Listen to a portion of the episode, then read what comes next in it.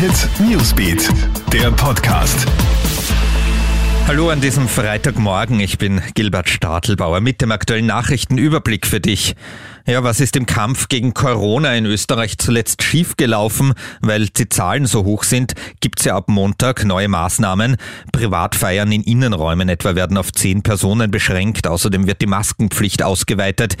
Da wirft sich jetzt die Frage auf, warum sind in anderen Ländern, etwa in Deutschland oder Italien, die Zahlen momentan viel stabiler als bei uns? Laut Umweltmediziner Hans-Peter Hutter von der MedUni Wien ist die dortige Bevölkerung derzeit deutlich disziplinierter, was die Einhaltung der Maßnahmen betrifft.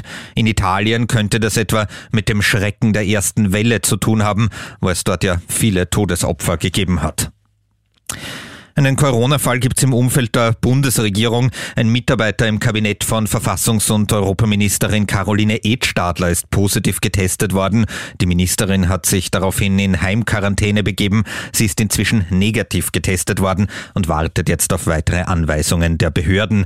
Dem betroffenen Mitarbeiter gehe es den Umständen entsprechend gut, heißt es. Weil die neuen Maßnahmen österreichweit gelten, rückt die Corona-Ampel wieder in den Hintergrund.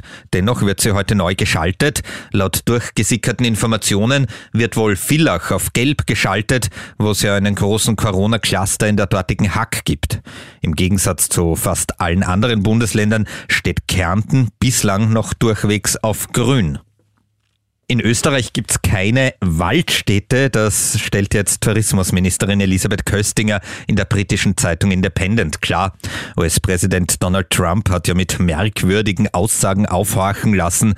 Viele Österreicher würden im Wald, in sogenannten Waldstädten leben, wo es auch explodierende Bäume gäbe. Dem ist nicht so. Die Österreicher würden nicht im Wald, sondern in einer guten Beziehung mit dem Wald leben, so Köstinger jetzt und sie seien zum Glück mit einem guten Sinn für Humor gesegnet.